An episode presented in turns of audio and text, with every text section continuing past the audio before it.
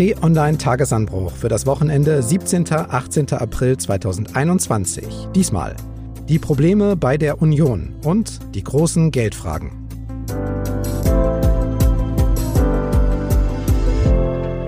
Hallo, willkommen im Wochenende. Ich bin Marc Krüger, freue mich, dass Sie dabei sind, wenn wir in den nächsten Minuten auf wichtige Themen der Woche zurückblicken, analysieren, kommentieren, Hintergründe geben.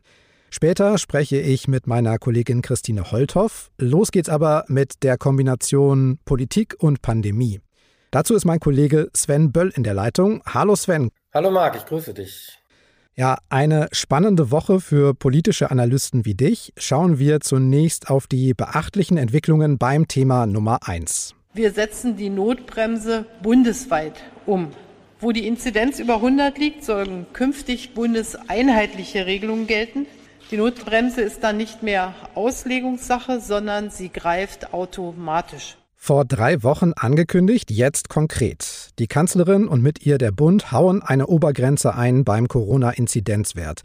Und zwar 100 Infektionen auf 100.000 Einwohner pro Woche. Einheitlich und gültig für ganz Deutschland. Die Unklarheiten, was in dem einen oder anderen Landkreis wann gilt oder was wann nicht gilt, das ist dann vorbei.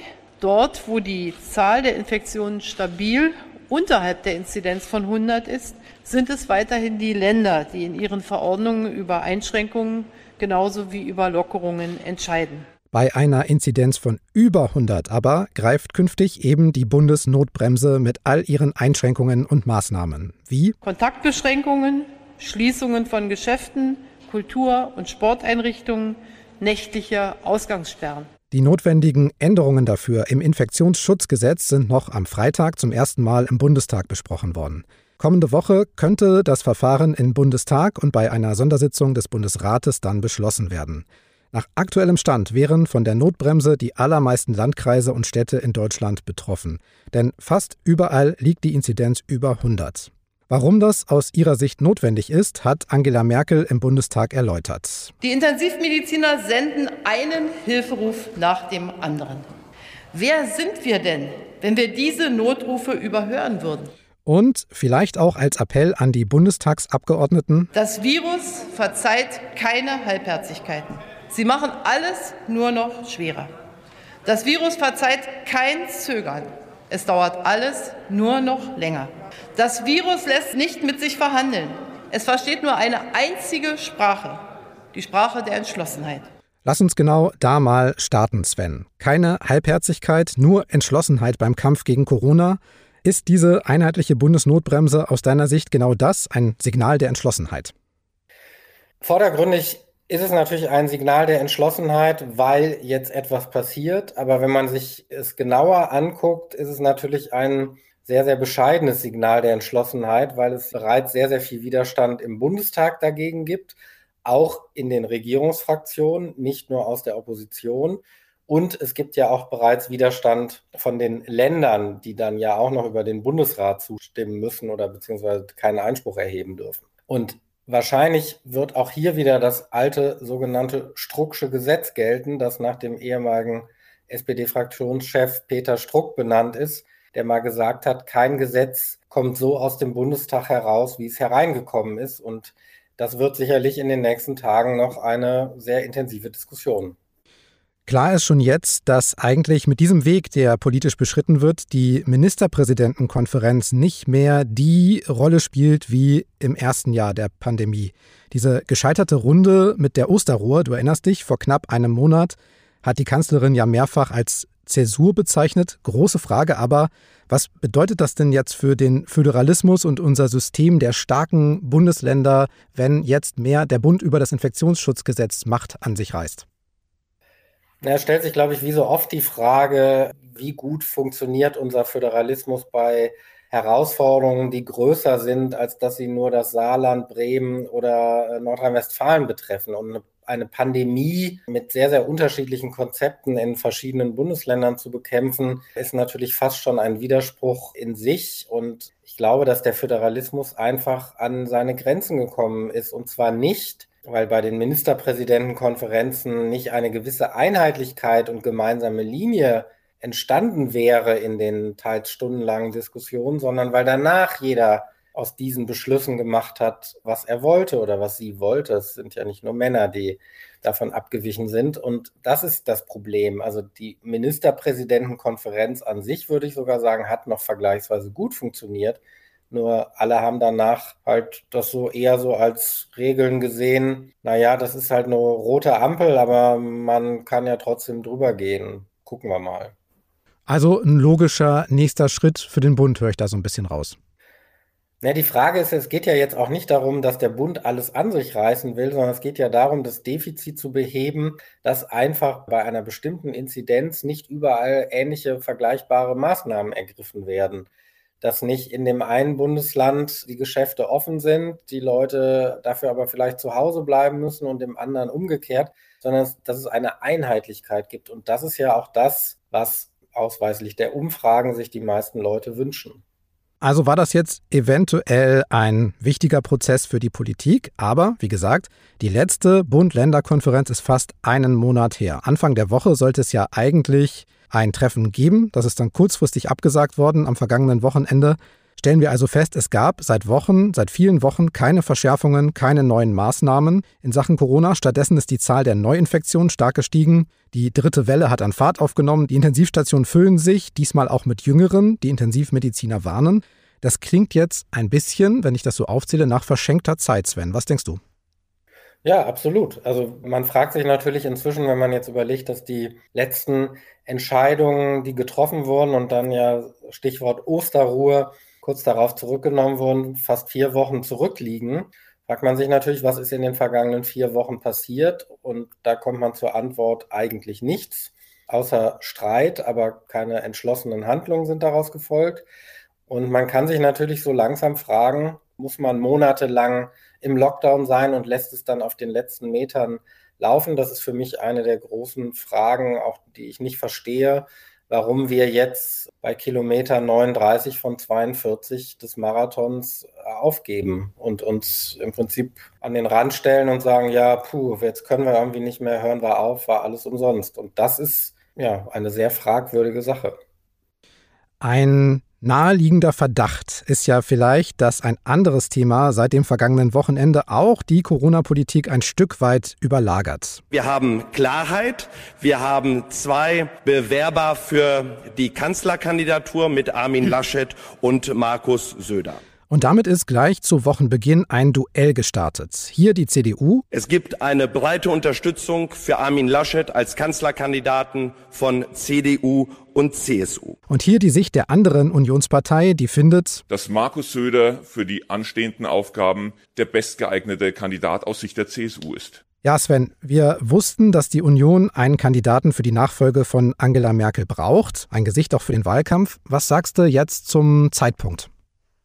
Tja, die CDU und CSU haben sich ja immer lange zugute gehalten, dass sie die Parteien sind, die Deutschland gut regieren, solide regieren, das Regierungshandwerk am besten beherrschen. Daran sind ja in den vergangenen Wochen, Stichwort Impfkampagne, Zweifel aufgekommen. Jetzt hat man langsam den Eindruck, dass die Union nicht mal mehr in der Lage ist, sich selber zu managen das geht sehr, sehr tief. Also, weil das, was wir im Moment erleben, hat vielleicht noch nicht die Dimension des Streits vor wenigen Jahren über die Flüchtlingspolitik, weil da ging es ja wirklich für beide bis zur Klippe. Aber es ist schon atemberaubend, was wir da erleben. Und vor allem nicht, dass es eine interne Auseinandersetzung gibt und man die Frage diskutieren kann, wer ist der bessere Kandidat, wer hat die besseren Chancen, das ist ja völlig legitim. Nur es ist einfach überhaupt nichts organisiert. Die Union versucht ja seit vergangenen Sonntag diesen Spin unterzubringen, dass es jetzt einen Prozess gäbe und dass das schon irgendwie alles gut werde. Aber wenn man da mal drauf guckt, merkt man ja, es gibt einfach keinen Prozess. Es herrscht einfach Chaos. Genau, gucken wir doch mal drauf. Interessant fand ich nämlich schon mal die Herangehensweise der Kandidaten. Armin Laschet hat zu Beginn der Woche erstmal über Themen gesprochen. So sehr uns im Moment diese Frage beschäftigt, ist die wichtigste Frage am heutigen Tag, wie kommen wir weiter in der Bekämpfung der Pandemie?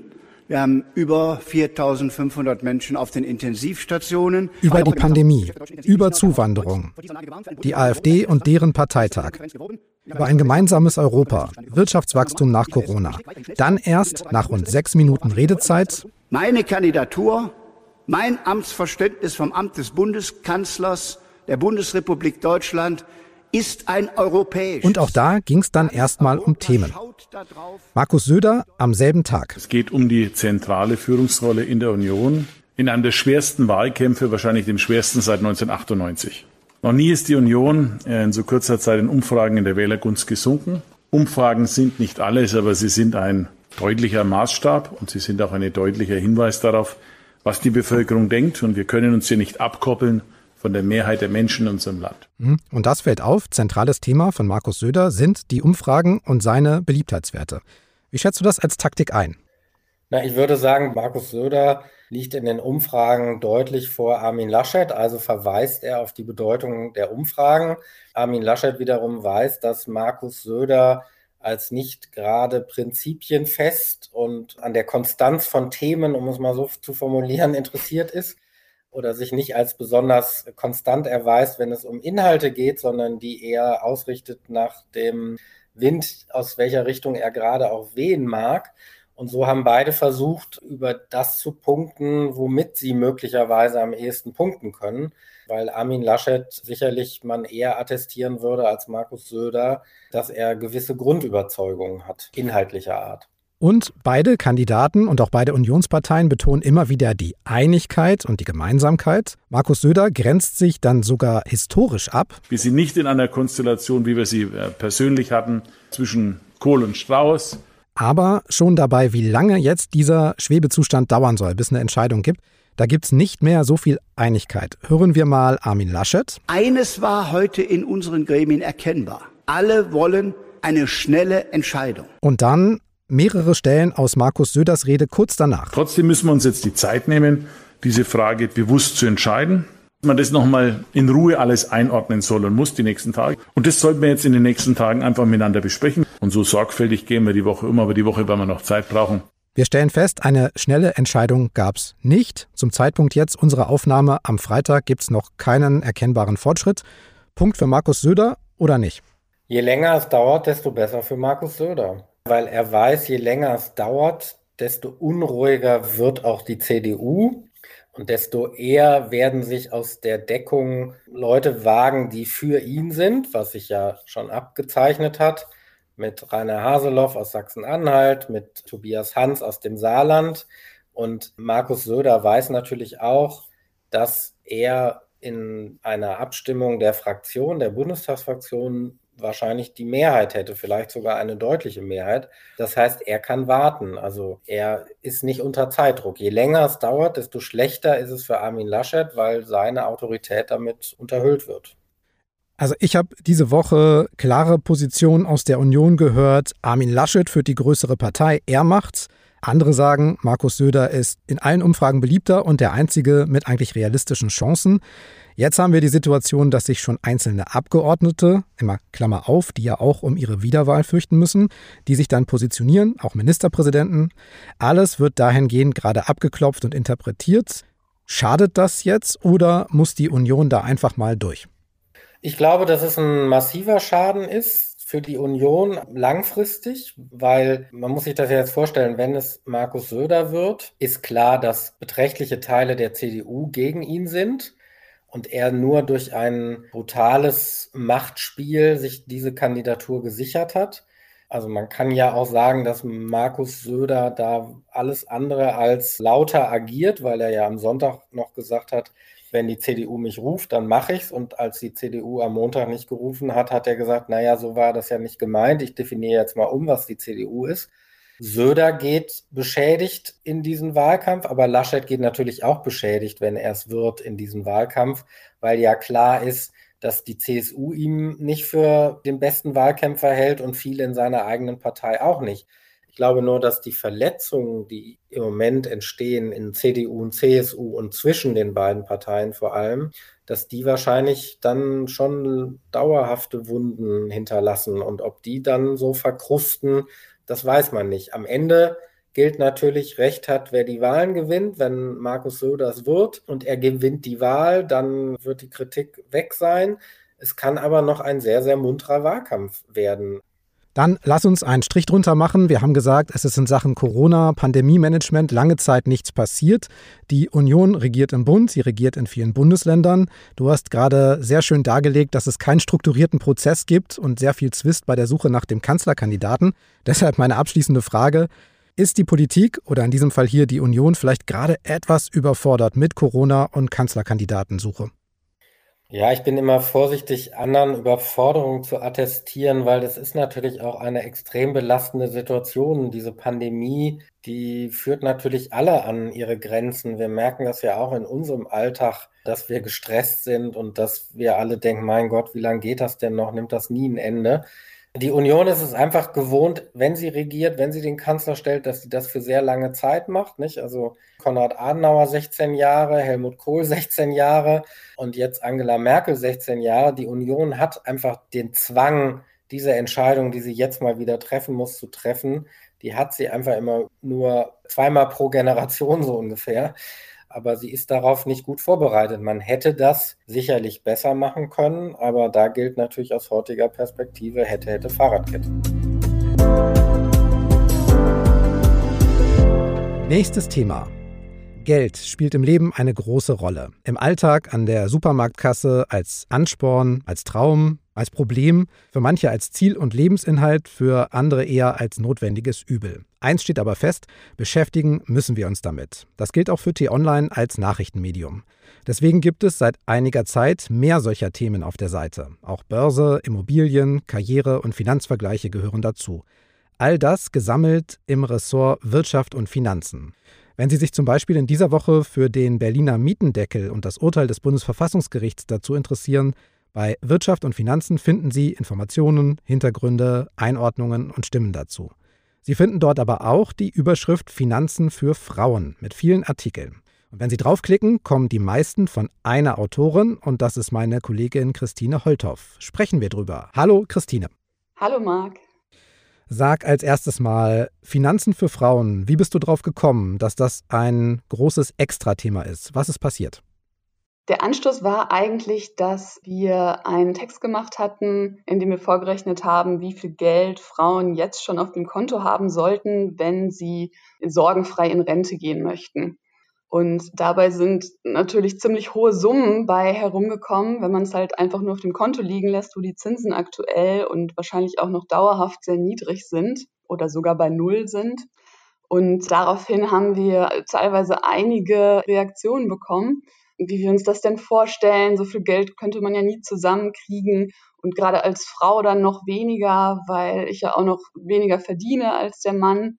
Wir haben auch im Text eine Lösung gegeben, dass man eben nicht das Geld nur auf dem Konto liegen lassen soll, sondern es viel ertragreicher anlegen kann. Trotzdem fand ich, dass die Frauen, von denen dann vor allem die Reaktionen kamen, da schon einen Punkt hatten, weil sie natürlich eine viel schwierigere Ausgangslage haben, im Schnitt zumindest als Männer, wenn es darum geht, Geld beiseite zu legen. Und dem wollte ich mich dann nochmal ausführlicher widmen. Und deshalb ist eine ganze Serie raus geworden, die wir eben in diesem Schwerpunkt Finanzen für Frauen aktuell spielen.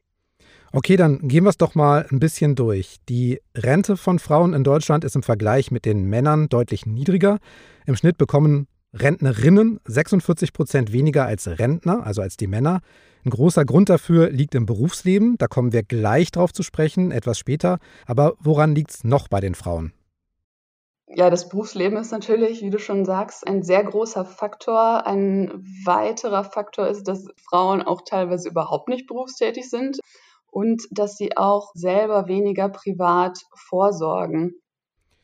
Okay, und das schwingt ja so ein bisschen mit. Grund für die höhere Gefahr der Altersarmut bei Frauen ist, dass sie im Durchschnitt während ihres Berufslebens weniger verdienen. Und das eben auch, wenn sie dieselbe oder eine ähnliche Arbeit machen wie Männer. Das kennen wir unter dem Begriff Gender Pay Gap, heißt Lohnlücke, würde ich es mal so übersetzen, Lohnlücke zwischen den Geschlechtern. Das Statistische Bundesamt sagt, im vergangenen Jahr haben Frauen im Durchschnitt 18 Prozent weniger verdient als Männer. Wenn man härtere Kriterien anlegt und zu einem bereinigten Ergebnis kommt, sind es immer noch so 6 Prozent weniger.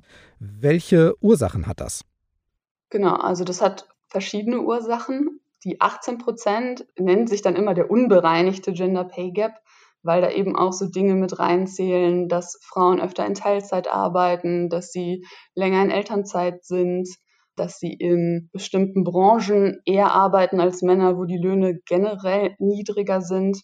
Und beim bereinigten Gender Pay Gap ist das so ein bisschen rausgerechnet, weil man dann eben nur vergleichen will, wirklich in vergleichbaren Jobs mit gleicher Erfahrung und Qualifikation. Und ja, das ist unter Wissenschaftlern zum Teil auch umstritten, welcher Gender Pay Gap derjenige ist, den wir uns eher angucken sollten. Und ich habe das Gefühl, das ist auch ein bisschen davon abhängig, was man eigentlich unter Diskriminierung versteht. Ja, aber die eine wie die andere Welt kommt ja sozusagen zu dem Ergebnis, dass die Frauen weniger verdienen. Was tut man denn schon, um diese Lohnlücke zumindest kleiner werden zu lassen oder irgendwann vielleicht sogar zu schließen? Gibt es da Ideen? Da gibt es einige Ideen, die dann eben diese verschiedenen Ursachen, die ich gerade schon genannt habe, zum Teil angehen. Also 2007 wurde das Elterngeld eingeführt. Das gab es vorher so in der Form nicht. Das ist dann ein politischer Anreiz, mit dem man zum Beispiel fördern möchte, dass auch Männer sich ein bisschen häufiger um die Kindererziehung kümmern. Es wurden Partnermonate eingeführt. Das heißt, wenn Männer mindestens zwei Monate in Elternzeit gehen, verlängert sich das Elterngeld auf insgesamt dann 14 Monate. Und man sieht da auch seit 2007 deutliche Fortschritte. Also damals waren ja eine kleine Prozentzahl der Männer nur in Elternzeit. Jetzt sind es fast 40 Prozent. Dann gibt's die Brückenteilzeit inzwischen. Das soll der sogenannten Teilzeitfalle vorbeugen. Also dass Frauen, nachdem sie dann ja zurückgesteckt haben im Job und wieder voll arbeiten wollen, dass es eben leichter ist, zurückzukehren. Das kommt aber auch wieder nicht allen Frauen zugute, weil das erst in Unternehmen ab 45 Mitarbeitern gilt. Und man müsste natürlich auch schon vorher wissen, wann man denn genau wie zurückkehren möchte. Dann gibt es das Entgelttransparenzgesetz. Damit kann man herausfinden, wie viele Kollegen verdienen, um dann eben auch mal vergleichen zu können, verdienen vielleicht meine männlichen Kollegen mehr als ich, obwohl sie die gleiche Arbeit machen und die gleiche Erfahrung mitbringen. Und auch das geht aber nur wiederum in bestimmten Unternehmen. Die müssen dann groß genug sein und es muss auch eine gewisse Anzahl an Kollegen in gleicher Position arbeiten, damit man das vergleichen kann. Also es gibt schon einige Dinge, aber es ist halt ein langer Weg. Das Einfachste wäre natürlich, wenn Frauen einfach für dieselbe Arbeit auch dasselbe verdienen würden. Oder weiterer Vorschlag, wenn sie mehr in gut bezahlte Führungsjobs kämen. Frauen in Führungspositionen ist ja ein großes Thema. Wie sieht es da denn inzwischen aus? Ja, da ist jetzt so ein bisschen Schwung reingekommen. Es gibt inzwischen einen Gesetzentwurf, der vorsieht, dass auch in Vorständen, das heißt dann Mindestbeteiligung von Frauen, also nicht wirklich Frauenquote, wie es die für Aufsichtsräte schon gibt. Das ist jetzt demnächst im Bundestag. Das sieht vor, dass in ja, börsennotierten Unternehmen mit mehr als drei Vorstandsmitgliedern mindestens eins davon eine Frau sein soll. Und man sieht eigentlich, dass das jetzt auch nötig war, weil bisher gab es nur diese freiwillige Selbstverpflichtung, Frauen mehr in Vorstände zu bringen. Und das hat überhaupt nicht funktioniert. Also 70 Prozent der Firmen, die sich da auf die Fahne schreiben sollten, Frauen zu fördern, haben sich die Zielgröße null gesetzt. Also hatten da nicht so viel Motivation anscheinend, Frauen in den Vorstand zu bringen. Und bei der Quote für die Aufsichtsräte hat sich gezeigt, dass das wirklich funktioniert hat. Die gibt es seit 2015 und da war das Ziel, dass Aufsichtsräte zu 30 Prozent aus Frauen bestehen sollen. Und das ist im Schnitt sogar jetzt übertroffen worden, also dass man bei 35 Prozent. Okay, also ein paar von den Problemen haben wir jetzt angesprochen. Wir haben aber vor allen Dingen auch gehört, dass Frauen im Schnitt eine niedrigere Rente bekommen. Das müsste man dann abfedern als Frau, indem man mehr fürs Alter anspart. Nun verdienen sie aber auch im Schnitt weniger und können das gar nicht. Wie löst man jetzt diesen Teufelskreis auf? Hast du eine Idee? Ja, das ist dann natürlich auch immer das Argument, was kommt und was nicht so leicht dann zu entkräften ist. Ich verdiene schon weniger, wie soll ich da denn auch noch mehr zurücklegen? Das Ding ist halt, man muss einfach irgendwo anfangen und es gibt dann eben Möglichkeiten, ein bisschen mehr aus seinem Geld zu machen, als wenn man es eben nur auf dem Sparbuch liegen hat oder auf dem Konto, wo es sogar jeden Tag noch weniger wert wird, weil es eben Inflation gibt und die in der Regel ja höher ist als die niedrigen oder Nullzinsen, die es dann auf dem Konto gibt. Und das ist eben, dass man sein Geld in Aktien anlegen kann. Und da gibt's verschiedene Möglichkeiten und jetzt sagen wahrscheinlich einige, oh Gott, in Aktien anlegen, da kann ich es ja gleich irgendwie im Casino verzocken. Das ist so das beliebte Vorurteil. Aber tatsächlich gibt es Finanzprodukte, ja, mit denen man gar nicht so ein Risiko eingeht, beziehungsweise man es selbst in der Hand hat, das Risiko zu senken. Und gut funktioniert das zum Beispiel mit einem Sparplan in ETFs. Das sind sogenannte Indexfonds, also Aktienfonds, die einen Index abbilden. Der bekannteste Index in Deutschland ist sicher der DAX. Das heißt, ein ETF auf den DAX würde sich exakt so entwickeln wie der DAX. Nun ist der DAX allerdings sogar ein eher riskanter Index, weil er nur 30 Unternehmen enthält. Man sollte am besten in einen weltweiten Index investieren. Da gibt es zum Beispiel den MSCI World. Das ist so der Klassiker für Einsteiger. Also das ist ein Index, der hat über 1000 Unternehmen drin und mit dem verteilt man dann sein Risiko auf sehr viele Unternehmen. Also man legt nicht alle Eier in einen Korb. Ich kaufe jetzt nicht nur die eine Aktie, das ist natürlich wirklich sehr riskant, sondern streue mein Risiko. Und wenn ich dann noch einen Sparplan habe und jeden Monat ein bisschen Geld zur Seite lege und möglichst lange noch Zeit habe, also am besten 15 Jahre oder länger, was ja für die Vorsorge für die Rente dann oft noch ganz gut funktioniert, dann bin ich eben auch in der Lage, Krisen mal auszusitzen, die unweigerlich kommen.